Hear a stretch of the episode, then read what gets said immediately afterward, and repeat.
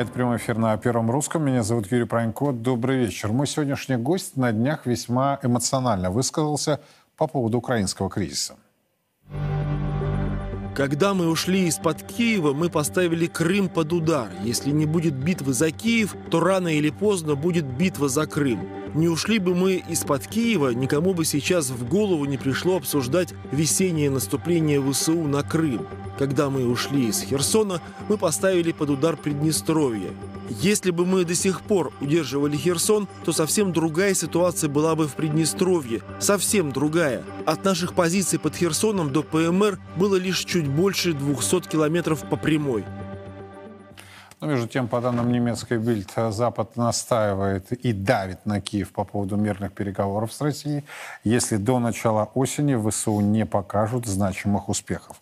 И вот буквально за минуту до эфира я получил такое сообщение. Без победы и выхода по итогам войны на границу 1991 года Украина исчезнет за несколько лет как государство. Об этом заявил советник Офиса президента а, господин э, Подоляка в эфире э, одного из тамошних телеканалов. Позвольте, я процитирую. Мы не можем позволить себе повторение 2014 года, потому что тогда нас не будет. В таком случае мы должны расписаться в своем бессилии и сказать, что проиграли. Потому что без победы, без границ 91 года и без последующей трансформации России, без последующей трансформации России, Украина исчезнет через несколько лет. Люди не вернутся, денег не будет, никто не будет нас поддерживать, нас будут убивать прямо на улицах. Э, по словам э, господина Подоляка, если Россия не проиграет и не будет отвечать юридически, то придет сюда снова убивать людей. Конец цитаты. Прямо сейчас мой компетентный собеседник Олег Царев. Олег, рад видеть. Добрый вечер. Здравствуйте. Ну вот я прочитал в вашем телеграм-канале достаточно жесткая такая а, фраза о том, что если бы не ушли из-под Киева, то вопросы были бы иные сейчас. Срам... Обсуждаемый вопрос. Мне показалось, что я написал банальность. Банальность? Мягкость? Ну да. Но, но это очевидно. А что, что если... произошло, на ваш взгляд? Ну, послушайте, если бы мы не ушли из-под Киева, то сейчас бы никто бы, очевидно, не говорил про то, что будет на, нападать на Крым. Да, это сейчас об этом говорят Соединенные Штаты, Великобритания, об этом все говорят в офисе президента, об этом говорит Зеленский. Анонсируют на наступление на Крым летом, да, они анонсировали его весной, сейчас говорят, что вот весной не получится распутиться, да и техника не подойдет, будем нападать летом. Ну, понятно, что если бы мы сейчас не, не ушли из-под Киева, то они бы думали о том, как бы мы там не взяли Киев, не замкнули кольцо вокруг Киева и так далее. Если бы мы не ушли из-под Херсона, то сейчас бы не было бы таких тревожных новостей э, Приднестровья, да, потому что ну, там на самом деле даже чуть меньше 200 километров, если брать от линии фронта до границы Приднестровья. Да? Вот мы, то есть хороший марш-бросок, и мы бы ударили в случае если какой-то заварухи в Приднестровье, можно бы, по крайней мере, нависали бы да, над, над тылами. Э, было бы давление. ВСУ. Было бы давление, да. То есть если бы мы не ушли из-под Харькова, сейчас бы не обстреливали Белгород. Поэтому у каждого, у каждой этой передислокации есть э, какие-то плюсы, есть и минусы, как в политике. Минусы вот я перечислил. Я не думал, что да, действительно там гигантское количество репостов, ссылок, новостей по этой по этой фразе, хотя мне показалось, что я говорю, сказал очевидные вещи. Ну, а, понимаете, вот, может быть, этого и не хватает, таких очевидных вещей, которые произносят публичные люди. А вот, на ваш взгляд, а, что произошло? Тогда и что происходит в течение года. Вы же были под Киевом. Я у вас видел фотографию, да? Да, я был под Киевом. Я, я, я, был, я был от первых минут спецоперации. Э, ну, потом где-то в течение, после месяца нахождения под Киевом, я с товарищами был вынужден уехать. А через некоторое время, к сожалению, Киев был оставлен. А мои коллеги были тогда и в Гастамеле, и в Чернобыле. Наш канал вел прямые трансляции оттуда. А, а потом начала, э, скажем так, началась череда неудач. Или как вы это называете? Ну, было достаточно э, странное решение 200-тысячной э, группировкой попробовать, э, попробовать взять под контроль государство, которое 8 лет воюет, э, которое сформирован был образ врага России. Но в Российской Федерации такое количество силовиков, такая большая армия. Ну, я только потом узнал на месте о том, что нас не так много, о том, что нет сил для того, чтобы замкнуть кольцо вокруг Киева и, и так вокруг Киева и, и так далее. И да, это вот Недооценка противника? Те, Ну, я э, нахожусь в гостях Российской Федерации. Давать оценки э, там, решениям, принятым Министерством обороны. Я так понимаю, что Министерство обороны были поставлены задачи, и оно прогарантирует, что их, э, прогарантировало, что их, они будут выполнены. Ну, э, мне кажется, утверждать в том, что мы это было по плану, что мы зашли под Киев, под Харьков, там, Херсону, а потом оттуда вышли, это было бы, ну, наверное, все-таки неправильно. Есть, наверное, все-таки мы все пошло не по плану. И очевидно, что одна из э, причин это была слишком маленькая группировка вооруженных сил. Я хочу сказать, что мои друзья, спецназовцы, доходили до Одессы из-под Херсона. Они доходили... Они Доходили дош- до Одессы. доходили до Одессы. Не, не было сплошной линии фронта, не было порядков. Но они пришли, у них отрезаны тылы, нет этого самого, они вернулись. Да? Вот, вот, вот, вот, вот так. То есть в какой-то момент времени, точно так же, как было, смотрите, Сумы, Чернигов, Киев. Ну, ну, там под Киевом, когда мы двигались на Гастомель, да, мы в каждом населенном пункте, ну, понятно, там, где шли колонны, оставляли какой-нибудь гарнизон, да. Но Черниговская, Сумская область, российская армия прошла и оставила города, населенные пункты, села. Э, Ну, не осталось ни одного солдата. Если бы оставлять, ну, хотя бы там, ну, там на поселок, ну, хотя бы отделение, там, человек семь, да, ну, и было бы уже все. Вот, вот он, флаг Российской Федерации, вот солдат российский. Но для того, чтобы просто оставить этих людей, должно было быть, ну, совершенно другое количество э, наших вооруженных сил. Знаете, я, вы меня, просто я вынужден э, обсуждать те вещи, которые я бы не хотел обсуждать. Эти ошибки обсуждать не очень хорошо. Ну, тем Давайте не менее, вот смотреть я, я вперед. впервые от вас сейчас узнал о том, что а, мы доходили до Одессы. Это точно. Мы доходили, причем и чем очень долго наши диверсионные группы ходили там по, и по Николаевской области.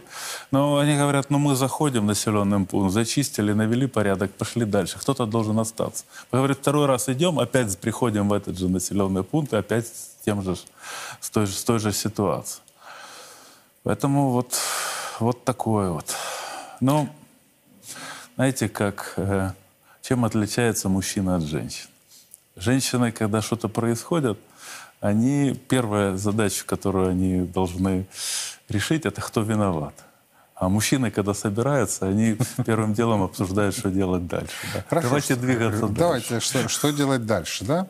А, вы первый, кто обратил мое внимание на э, персону Зеленского а, с точки зрения не а, высмеивания, а серьезного отношения. Вот вы сказали, есть вещи, которые вам не очень удобно а, обсуждать, комментировать. Я надеюсь, Зеленского вы готовы со мной обсудить. Ну да. А, И обратили внимание, что он не такой глупый, и что, собственно, за последнее время, там, я не знаю, годы, месяцы он поднаторел. Но вот буквально пресс-конференция его а, 24 февраля. И Зеленский говорит, слава богу, что Америки нет совместной границы с Россией. Это глупость, э, это незнание или невнимательность, вот на ваш взгляд. Я понимаю, что опять вы можете сказать, ну, какая банальная вещь, человек ошибся, да? Ошибся достаточно в существенном вопросе, если человек претендует на нечто. А он же претендует на это. Хотя, ну, он в другом смысле, скорее всего, сказал. Но все знают, что Соединенные Штаты не граничат с Россией. И Зеленский знает. Ну, а что касается того, что он не дурак, ну, это очевидно. Знаете, для того, чтобы э, говорить смешно, надо бы быть достаточно умным, да. А он не только э, э, был ну, неплохой юморист, он, Он был очень жесткий руководитель у себя в команде. Он, он деспотичный руководитель, очень жесткий. И достаточно неплохая команда у него вот, вокруг него. Это выходцы, которые с ним шли по жизни, или Да. это новые люди? Да, То есть люди, которые с ним юморили, да. они теперь управляют государством? Слушайте, в этом э, ничего нет страшного. Это в России все Нет, я, я ничего... я- статично, я, да? я- я- заметьте, я не сказал, что это страшно. Я просто хочу понять. То есть эти люди с ним перешли, да? Слушайте, люди, которые занимались физикой, да, они стали миллиардерами в Российской Федерации, олигархами и все остальное. Как правило, да? Вот, э, ну, не как правило, э, не гуманитарии, да? Ну, ну что, ну, занимались одним, будут заниматься другим. Здесь ведь, э, работа политика — это э, на грани э, журналиста, э, артиста, не знаю кого. Мафиози, может быть. Вот так. Неожиданно, так. То есть это, это, это такой конгломерат получается. Да. Хорошо. Вы говорите, что он артист или человек, который, пройдя опыт, ничего страшного, что лицедей стал президентом. Он на безызвестной встрече на стадионе заявил, что он готов э, упасть на колени, чтобы добиться мира на Донбассе. Это была игра? Нет. Ну, достаточно... Эти, мало кто обращает внимание э, на то, что на э, ряд уголовных дел в, в, э, вот после начала СВО э, Киреев некий был убит.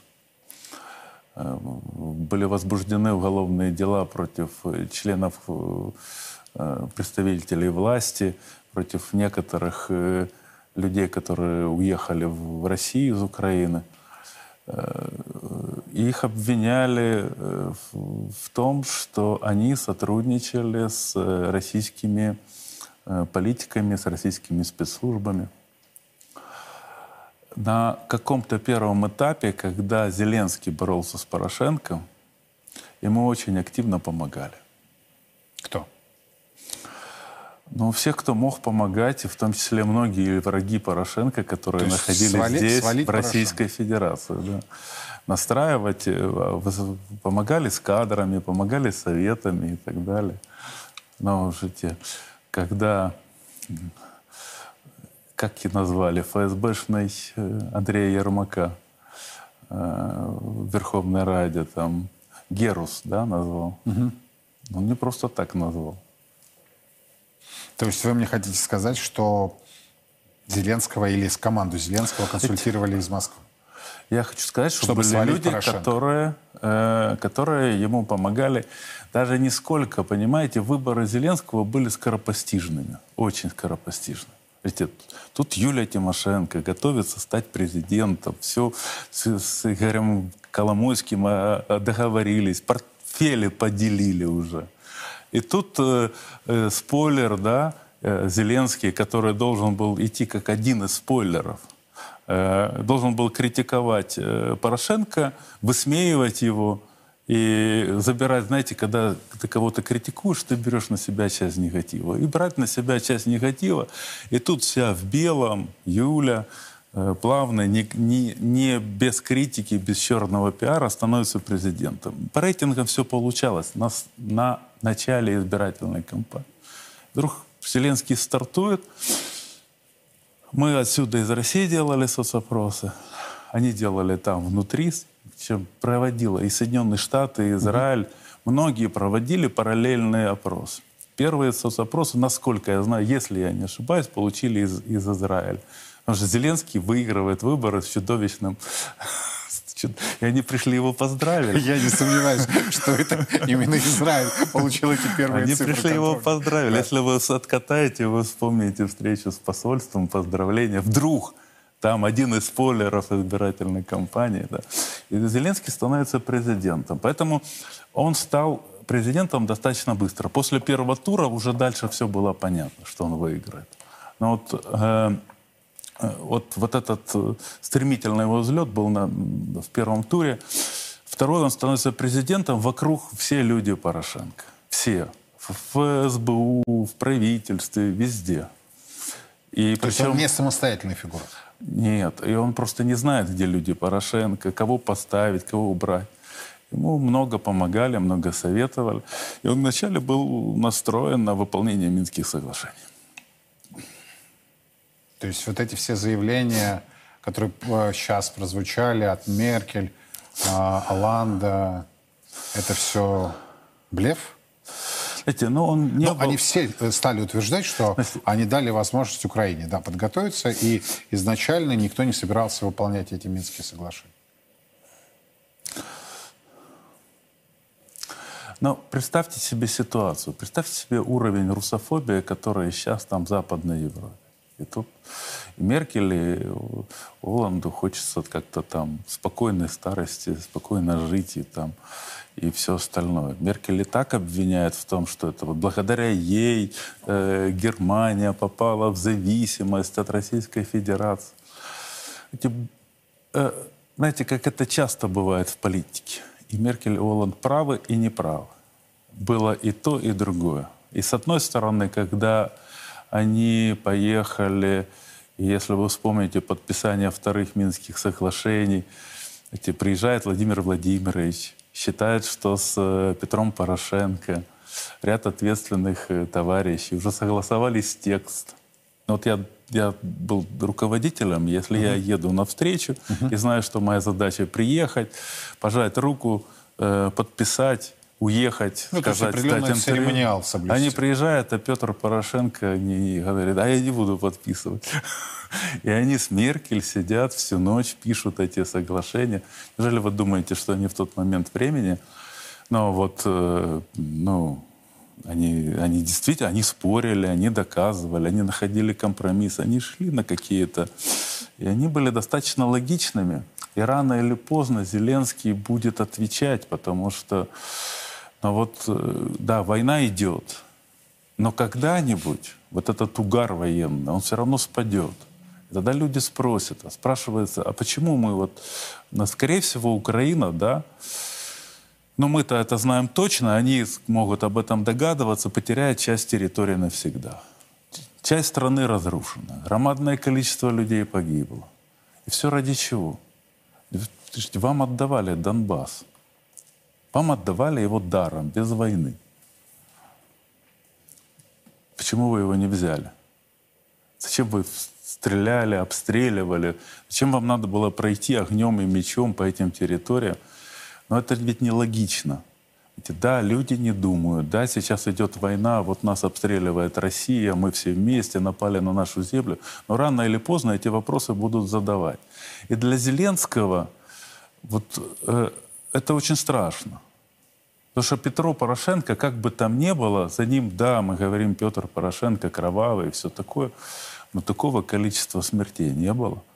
И да, он не выполнил Минские соглашения. Да, когда он э, избирался президентом, Российская Федерация его поддерживала и признала. Вы же помните, кто одни из первых позвонили, поздравили и все такое, и признали. Но э, и он обещал тогда очень быстро прекратить эту войну и все договориться. Да. Он и не войну не прекратил, но не начал большую Олег, войну. А когда произошел тот щелчок у него, на ваш взгляд? У кого? У Зеленского. Ну, то есть вы говорите, он шел, да, э, из спойлера превратился в реального кандидата, потом стал президентом. Вы сказали, что он готов был исполнять Минские соглашения. И вот я хочу понять, когда щелчок произошел. Так понимаете, в чем дело? Об этом, опять же, здесь, в России, мало кто говорит. Все все время говорят, вот Соединенные Штаты, Соединенные Штаты. Но некоторое время после выборов Зеленских на Украине даже посла Соединенных Штатов не было. И ни один уважающий себя политик Соединенных Штатов ничего не хотел иметь э, общего с, э, тем более Байден, с Украиной. Почему? Потому что только закончился вот этот скандал, да? Э, с сыном? Да, да с, сыном, с коррупцией, с прокурором, записи, которые Коломойский выложил, за, за его деньги были куплены, выложены в сети, угу. да. из-за чего он сейчас и страдает, в общем-то, э, из-за чего у него конфликт с Байденом. Вот. И он... Э, э, никто... Посла не было. Кто подхватил? Ну, подхватила Великобритания. И э, Великобритания, вот и сейчас, даже в сегодняшний момент времени, Соединенные Штаты включились э, чуть позже. Э, уже когда началась война по полной, перед войной. И сейчас потихонечку они наращивают э, влияние и э, вот, убирают людей, которых, там, вместо людей, которые ориентировались на Великобританию, там, ставят своих людей, зачистки идут и так далее, и так далее. Но э, самый главный ястреб войны – это Великобритания. Вот знаете, у Соединенных Штатов есть один большой враг – это Китай. Они понимают, что надо будет воевать. Сейчас, да, конфликт с Россией, да, они не могут потерять лицо, они гегемон, они все, все, все такое, угу. да. Но для них это не главная война. А для Великобритании главное. Они считают, что там где-то пока Китай э, э, и США будут делить мир, они хотят занять свою нишу в Европе. Да. И вот для этого им нужен конфликт э, э в Украине и, и все такое. И, вот э, с моей точки зрения, э, это была игра Великобритании. Выход Но, из Минских но сейчас соглашений. Америка вовлечена. Сейчас Америка вовлечена. Сейчас, ну как она может быть не, не вовлечена? Она сейчас вовлечена. Она сейчас больше всех поставляет в оружие, э, больше всех оказывает помощь. Но и Соединенные Штаты пытаются сейчас забрать рычаги под, э, в свои руки, потому что, ну как так? И кто девушку кормит, тот ее и танцует. То есть вы мне хотите сказать, что между Лондоном и Вашингтоном есть существенные противоречия по Украине? Они не то чтобы существенные. Просто, э, знаете, ну, если Соединенные Штаты тратят основные деньги, то они должны, и, и если они примут какое-либо другое решение, они должны быть уверены, что оно будет выполнено. Зеленский боится, э, Зеленским движет страх, или э, он правда верит в свою победу? Знаете, больше того, существует даже определенная версия – что Соединенные Штаты, может быть, бы и не сильно возражали, если бы в течение там, очень короткого периода времени Россия взяла Киев, они, может, на это и рассчитывали. Не то, что рассчитывали, ну, они как бы, ну, возьмут, да. Они потом рассчитывали на другое. Они рассчитывали ввести санкции и продолжать то, что они вот сейчас делали. Они рассчитывали на то, что в Украине будет партизанская война. Посмотрите, они дважды ошиблись. Они первый раз ошиблись в том, что э, российская армия не, не взяла Киев. И второе, они ошиблись второй раз о том, что они считали, что украинцы будут вести партизанскую борьбу против э, Российской Федерации. И они насыщали вот, вот эти там стингеры, там, э, ну вот они, они насыщали вооружением, которое нужно Мобильное. для партизанской войны. Угу. Где мы видели эту партизанскую войну? Да куда мы не приходили, у нас из всех э, регионов на юго-востоке Украины Херсон был самый неблагополучный. Можете, ну, ну где там? Ну там есть, да, какие-то инциденты. Ну что это, партизанская война? Нет, не получилось. Поэтому говорить о том, что мы там где-то что-то вот все время не так рассчитываем, все ошибаются все ошибаются. Я вернусь все-таки к своему вопросу по Зеленскому. Им движет страх? Для Зеленского главное, чтобы эта музыка была вечна. Он понимает, что как только, э, как только закончится противостояние вооруженное, эти, он все время кормит людей э, завтраками. Эти, ну, реально сейчас на Украине жизнь не подарок. Электроэнергию отключают, работы, предприятия ведь останавливаются. Заработная плата упала. Ну, практически у каждого, если друг, знакомый, родственник э, попадает на и прячется, либо, либо мобилизовали, либо попал под какие-то Вот э, выехать за границу нельзя мужчинам. Это все, это все люди страдают. Они все это понимают. Причем как только человек начинает прятаться от, э, от э, повестки, у него сразу же меняется настроение. Он становится гораздо менее сведомый. Да? Вот. Но пока он говорит, весной мы захватим Крым. Сейчас он говорит, ну не весной, летом мы захватим Крым, и мы все, мы раздробим. Знаете, как Шмыгаль вчера сказал? Шмыгаль сказал о том, что мы Кто должны курсе, провести... Премьер-министр Украины. Да, премьер-министр Украины. Провести демилитаризацию, демократизацию, денуклеаризацию э, Российской Федерации. То есть, как мы говорили, де, э, Денацификация демилитаризация. Да. Фактически, э, ну, если говорить другими словами, они хотят провести дерусификацию России. Ну, а нам, со свою очередь, наверное, надо провести деукраинизацию Украины, для того, чтобы никогда уже такого не было. Это русская территория, русские люди, и за Украину надо просто забыть. Вот слушайте, я э, хочу с вашей помощью тогда Да, да, понять. так а вот я- так я вот хочу- все-таки да. к Зеленскому, страх? Да, я, я, я ушел в сторону к Шмыгалю, да. Так я вот хочу сказать о том, что для них главное, чтобы не прекращалась война. И, и чтобы была надежда о том, что они У вот-вот победят. любого процесса есть начало и есть финальная точка. Знаете, у меня нет сомнений о том, что у него, у его окружения британские паспорта. У меня нет Вы сомнений. считаете, что в окружении Зеленского есть граждане, подданные э, У меня нет сомнений. Британии. Да. Он бы по-другому, они бы себя так не вели. И об этом, ну, по крайней мере, в украинском бомбонде все говорят достаточно открыто. Вот. э, Должность президента – это очень выгодная должность.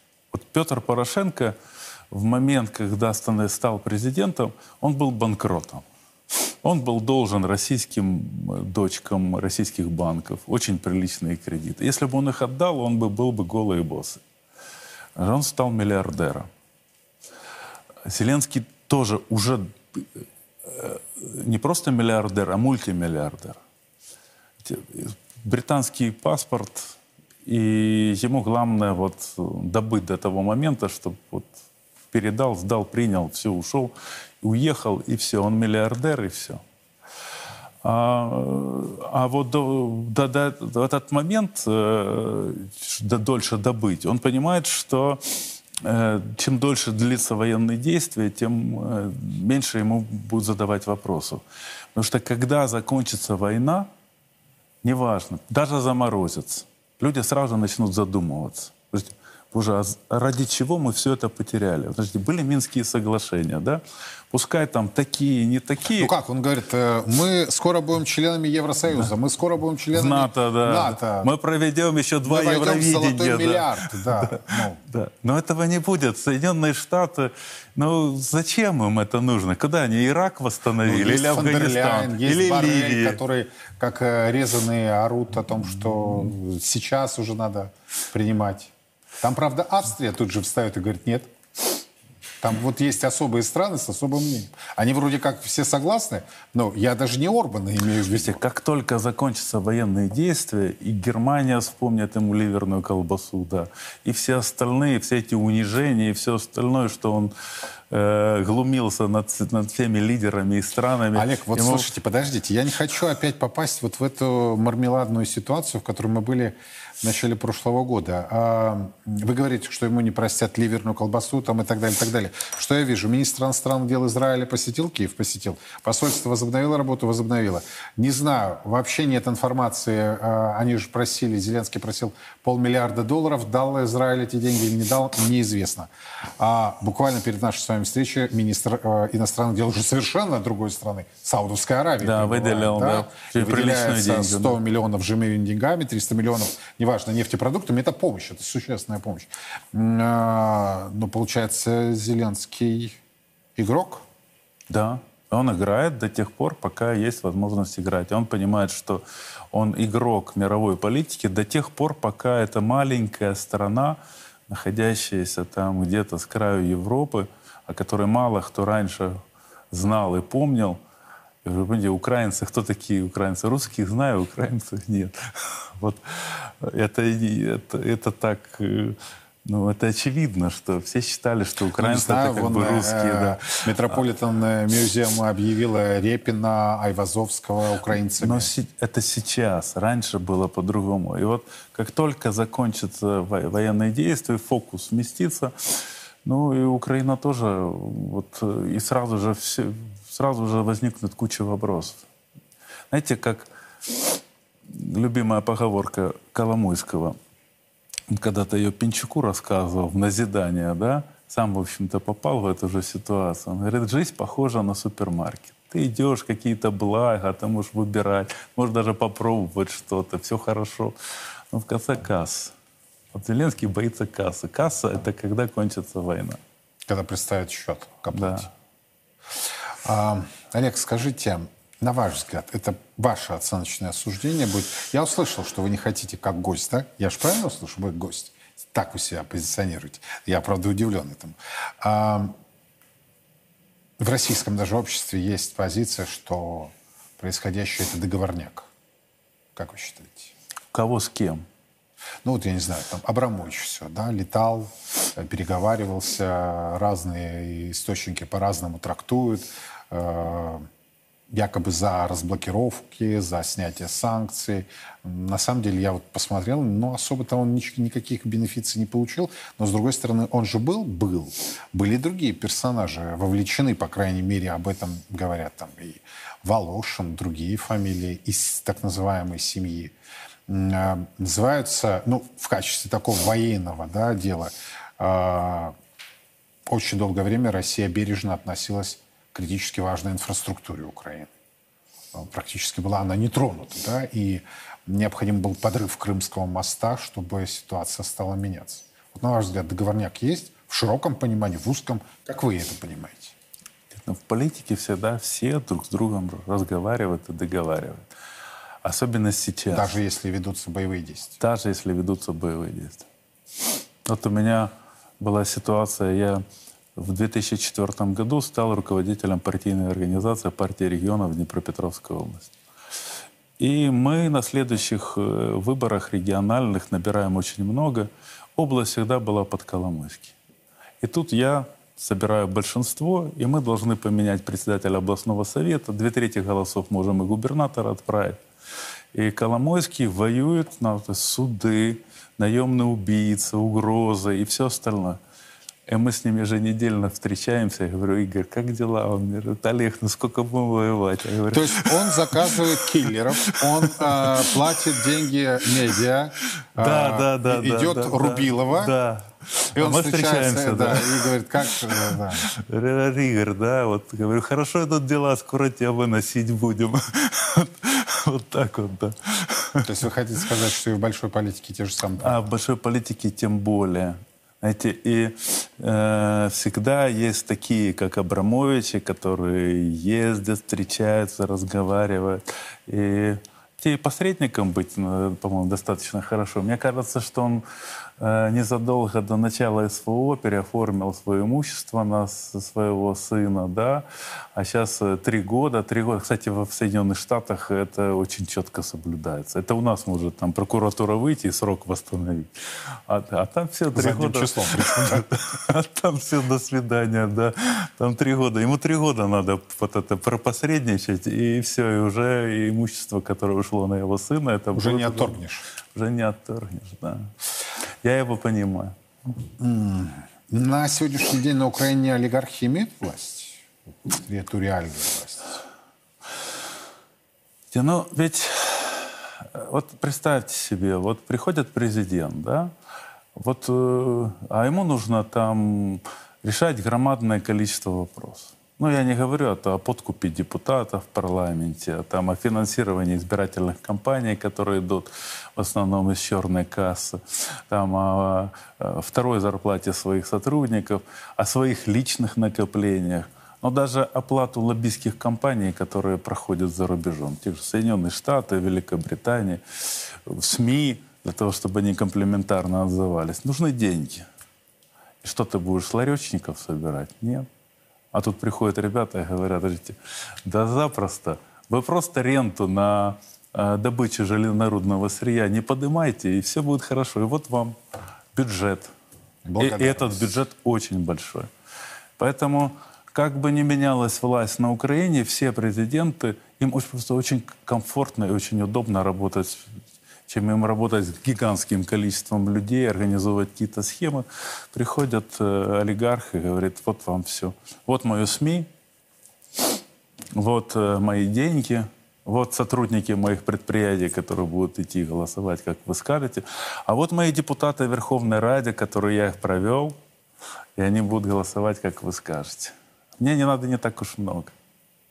А фракция или партия, которую Зеленский возглавляет и представляет «Слуга народа», да? Да. Это реальное политическое образование? Или вот там такой же принцип, о котором вы сказали? Те, вот э, дело в том, что люди, которые приходят к власти, они приходят, как правило, со своей командой. Но, знаете, политическая борьба это, это достаточно это серьезное дело, очень напряженное. Это битвы, схватки, формируется команда, кто-то предал, его, его э, убрали там на место него, а кто-то а кто отстоял от, до, до конца, да, пробыл в оппозиции.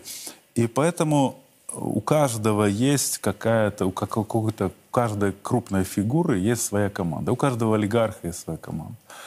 А Зеленский вдруг на всенародной любви становится президент. Да, конечно. Часть ему привезли там ребята, которые занимались контрабандой. Они в последний момент впрыгнули в вагон и своих депутатов э, э, ему всунули. Часть э, ребята, которые занимались строительством там в Киеве, часть еще кто-то. Но большое количество людей, достаточно случайных, которых там Зеленский где-то знал, где-то видел, он их не, не чувствовал, он с ними не боролся. Поэтому команда была очень рыхлая. И у Зеленского, особенно в первое время, были очень большие проблемы по консолидации этой команды. И они, кстати, продолжаются до сих пор. Он выигрывает за счет того, что он фактически Сейчас уничтожил оппозицию. Сейчас, кстати, этот, ну вот бывшая команда, как она называется, ОПЗЖ, э, которая вместо uh-huh. партии регионов возникла, да, там вот, вот они сейчас голосуют очень слаженно. Там, да, часть людей дал Коломойский Зеленскому.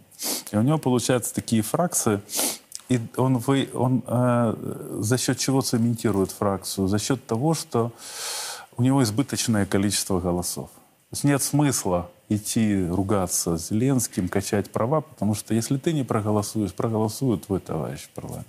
Но это вот его уникальность, это его мозги или такие действительно сильные советники, а, сильные помощники, которые вот эти модели Сложилось очень много моментов. Я вижу, вам просто интересен Нет, мне он действительно Зеленского. интересен, да, то есть человек, Я... который спровоцировал такой серьезный конфликт. У нас до момента... Который всех смешил. Его, по он был продюсером сериала, я не буду называть, да, который до сих пор, по-моему, идет на российских Одноименный, каналах. да. Да, мне просто вот интересно понять, что в голове. Это а, злой гений или это м, лицедей, которым крутят, и в нужный момент говорят, ты вот это делаешь, вот это делаешь, такое решение озвучиваешь. Юрий, я провел десяток, э, не меньше, избирательных кампаний. И я знаю, как, ну, я, мне кажется, что я знаю, как, и, как чувствуют, как принимают решения люди. Вот э, люди голосуют в первую очередь за своего. Как это, почему? Ну, тот умный, тот красивый, тот еще какой-то. Но если они видят, что, ну, другой, говорит на другом языке, ну, например, на украинском, mm-hmm. да, там с каким-то диалектом да. там, или он там, там не так одевается, он ведет себя там как-то вот, вот слишком напыщенно и все остальное. Не, это не наш. А эти, и вроде бы тот хороший, и тот хороший. И ты не можешь понять, как он дальше себя будет вести, этот кандидат. Но если, если он похож на тебя, а ты-то хороший, значит, и он хорош. Поэтому если он похож на тебя, значит, это наш. То есть он стал своим? Он, это, а раз наш, то и ты думаешь, значит, он все дальше. Он не просто был своим. В каждой маршрутке люди садились ехать, включался этот 95-й э, квартал, и люди сидели. Это был смешной, хороший парень. он был членом семьи. Понимаете? И тут в какой-то момент времени, эти, ну уже достали, сколько можно. Юлия Тимошенко, Порошенко, Яценюки, взяточники, воры, проходимцы. Как только попадают во власть, сразу воруют. А парень-то наш. Но этот-то будет нормальный. И э, здесь сыграло о том, что уже просто завязли в зубах старые политики – вот сейчас будет другая возможность. Сейчас уже такие, как следующие выборы, будут обратно, это маятник. Будут угу. искать профессионалов. Говорить, вот, нормально, он в очках, он умный, он профессор, он давно уже во власти. Вот этот, это не, это не вот эти вот, которые там были до этого. А вот совпало несколько факторов, и все. И, и то, вы смотрите, как и Петр Порошенко талантливая скотинка, да, он достаточно активно сопротивлялся при полной катастрофе, в общем-то, с тем, что было в стране. И это в который раз. В 2004 году Петр Порошенко был уже во власти – и был чудовищный коррупционный скандал. И я когда смотрел на этот скандал, когда члены одной команды друг друга обвиняли в коррупции, и Петра Порошенко убрали из власти, я думал, боже, он никогда... Люди... Это все, это конец политики. Вот так вот уходить, это конец политики. Все, он опять стал, он стал президентом. Он стал президентом, он, он не просто вернулся, он стал президентом. Он стал президентом. Я после 2004 года, после того, какое было разочарование в оранжевой революции у людей, знаете, у Ющенко был какой-то, ну, какой-то, по-моему, 4% рейтинг по, по, по, по концу первого срока я думал, ну все, ну такое разочарование. Вот, вот где у нас точно больше цветных революций быть не может. К сожалению, у народа память, как у рыбки гуппи, очень короткая. А по прошествии времени, вот чем вы объясняете потерю власти Януковича? Предательством, слабостью, опять, как вы говорите, несколькими факторами сложившимися. Я думаю, что вы возвращаетесь же в 2014 год. Очень много факторов должны было сложиться для того, чтобы Янукович проиграл э, ситуацию в стране. Очень много. Ведь у нас были все шансы для того, чтобы удержать ситуацию. Все шансы? Все шансы. И мне очень э, нравилось исследование, когда-то запомнилось, это там где-то в 2012 году, я читаю исследования каких-то немецких э, социологической службы, они по миру делают социологию и рассматривают склонность каких-то государств э, к революциям, угу. к волнениям. И вывели такую зависимость, что чем выше средний возраст населения, тем меньше, тем больше мудрых людей. Знаете, молодежь склонна к революциям каким-то вот. К а, движухе. Да, да. А ну, взрослые люди, они понимают о том, что будет революция, будет только хуже. Лучше эволюционным путем, но ни в коем случае не революционным. И они посчитали и провели такую черту вот в страны, в которых это возможно, в страны, в которых невозможно, а у Украины достаточно высокий средний возраст. И украинцы такие померкованные, или как по-русски сказать, вдумчивые. И сами по себе, это ведь не, не нация, которая там, знаете, я не там какая-то восточная, да, знаете, украинцы всегда такие, моя хата с края, да. Вот исследования э, немцев, которые показали, что в Украине практически невозможна цветная революция. Менталитет украинский. Э, бывшая, э, бывшая революция цветная, которые, которые, лидеры, которые изворовались, изолгались и как бы показали о том, что цветные революции это хуже некуда, да, довели там, ну, вот. И э, рейтинг Януковича был. Рейтинг Януковича был в момент оранжевой революции, в разгар оранжевой революции, мы делали соцопросы, по-моему, 34%. Это если бы сложить Яценюка, Кличко, Тимошенко, Порошенко, вышло Не хватило бы, бы да? Не, вот хватило... А, вышло бы на в, вот, вот, да, я, я, да я, я точно знаю, что... Я не помню, у кого Олег, сколько... но власть была потеряна. Власть была потеряна, потому что проведена была чудовищная организационная работа по, по, при полном попустительстве наших товарищей. Вы знаете, мы не могли... Было уникально... Да, уникальная холодная зима для Украины. Я таких зим больше не помню был. Просто кошмарный был холод. Эти митинги, которые надо было содержать, держать на улице, что они сделали? Они начали заходить в здание. Я... Мы попытались выключить эти здания от электроэнергии, от тепла. У нас не получилось. У нас не получилось. Я писал депутатский запрос о том, что это оплата за коммунальные платежи за эти здания, это нарушение бюджетного кодекса, это, это преступление как бы финансировать, даже с этой точки зрения. Вот э, все вместе было. Вот, э, и самое главное, конечно же, позиция Януковича. Если бы он хотя бы на одну десятую часть был таким, как Лукашенко, то все было бы в порядке. На ваш взгляд, по прошествии теперь уже почти 10 лет, мы говорим о войне, о серьезном кризисе в отношениях между Россией и Украиной.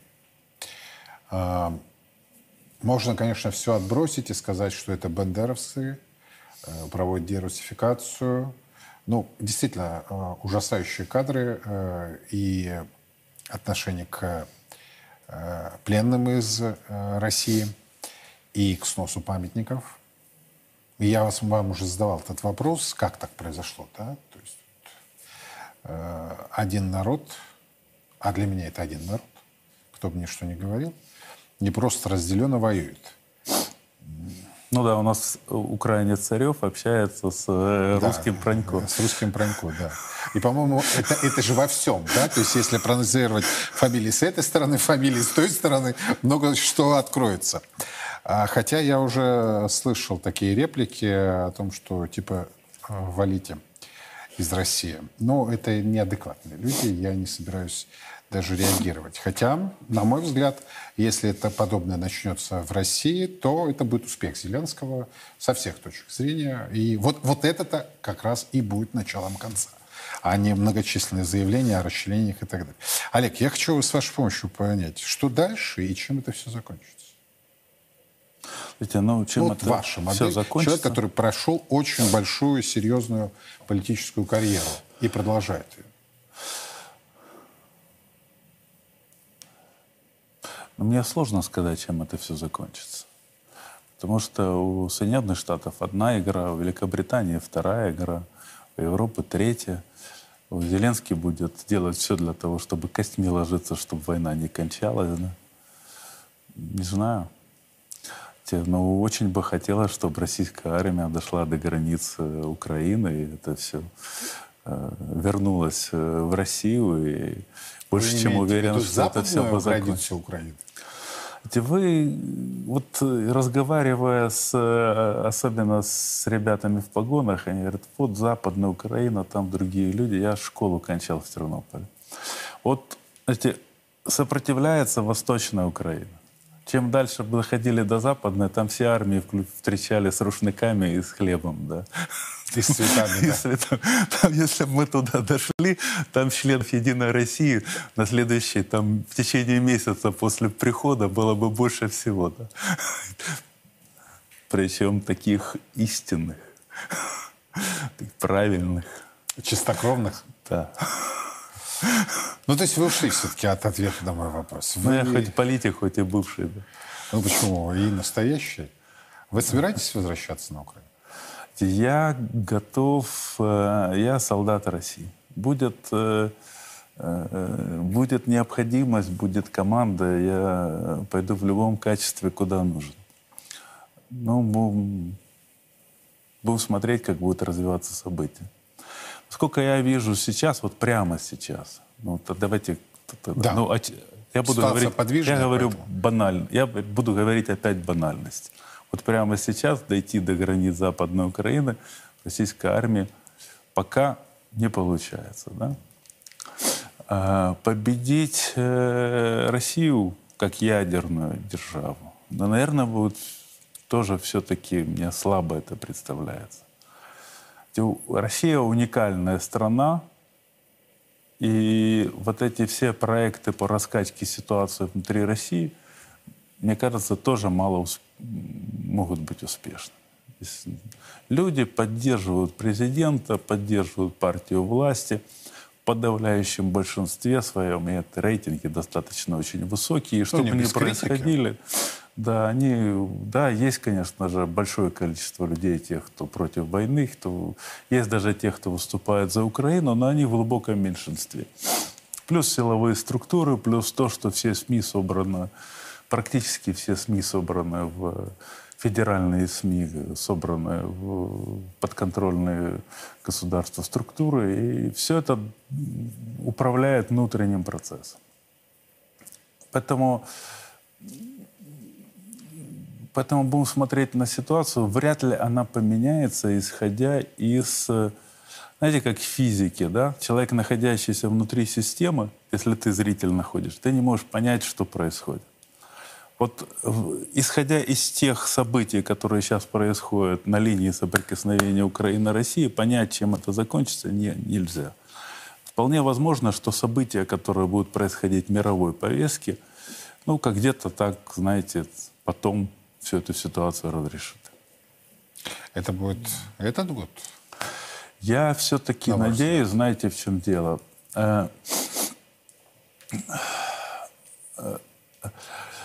Производство снарядов для меня является одним из самых э, больших показателей. Вот э, да, там Болгария сейчас запускают э, завод, который там стоял все время, которое было там после перестройки, да, развала Советского Союза. Но один завод не решит проблем. А, а, Да, в Чехословакии все работают, все, все ВПК, которые они сохранили, да, бережли, бережливые чехи, не запустили, все на работает сейчас на Украине. Но по большому счету никто из западных стран не запускает производство снарядов. Снарядов не хватает. Их не хватает ни у нас, ни у них. Но если бы они рассчитывали, что конфликт будет очень долго, они бы запускали производство. Все равно запускали. Они его практически не запускают. Да, они там оживляют. Ну, то там есть как только появится информация о том, что подобные производства запускаются, Значит, конфликт уходит долго. И вот э, исходя из запасов вооружения, там всего остального, мне кажется, что я, знаете, прогнозы делать в политике на войне дело неблагородно. Мне кажется, что Украине дадут возможность все-таки выполнить свое обещание перейти там летом э, в наступление. Если оно у них не получится, Надеемся, что так и будет. Э, Соединенные Штаты будут пытаться закрыть эту страницу для того, чтобы открыть следующую. Ну, уже не с Украины. Уже будут каким-то э, способом пытаться подвести итоги. одним словом, лето 2023. Да, а кстати, Исходя из того, что мы сейчас имеем. Разговаривал не, не так давно с, с академиком Сергеем Юрьевичем Глазьевым. Я знаю, что он у вас часто бывает. Он считает, что 224 год. Вот мы с ним вчера, погов- позавчера поговорили. Он говорит, я говорю, скорее всего, 23 год. Он говорит, ну по всем циклам это 24-й. В 24-м что-то такое должно произойти, что все это будет уже неинтересно. Ну, я думаю, что абсолютно большинство из наших зрителей э, согласились бы с вами, а не с академиком Глазевым, по крайней мере, в этом вопросе. Олег, спасибо большое, что наше время и приехали. Э, человек, который действительно имеет гигантский политический опыт, э, человек, который начал наш с ним разговор с того, что он гость в России. А, Олег Царев был у нас сегодня в гостях. Вы знаете, мне было важно услышать вновь мнение уже сейчас глаза в глаза, потому что с Олегом мы до этого общались, но общались так вот благодаря технологиям. А, Именно этот политик э, мое внимание обратил именно на Зеленского. Потому что когда я видел заявление о том, что Зеленскому дали премию Уинстона Черчилля, я улыбался. Когда я услышал реплики о том, что его сравнивают с Рейганом, я хохотал. Я не буду этого скрывать. Но я тут послушал внимательно этого персонажа на его пресс-конференции. А, Вы знаете, он думает, на мой взгляд, я, может быть, ошибаюсь, но, на мой взгляд, он думает, что он и Черчилль, и Рейган, и Зеленский. В трех, как минимум, ипостасях. Я соглашусь с Олегом, который сегодня в эфире нашего э, канала сказал, что ему рано или поздно придется ответить за все то, что сейчас происходит. И искренне надеюсь, что именно в этом 2023 году будет завершен украинский кризис, но не договорником. На сегодня это все. Мы продолжаем следить э, за событиями в России, за ее пределами. Подробности в наших эфирах и на сайте 1rus.ru. Меня зовут Юрий Пронько. До завтра.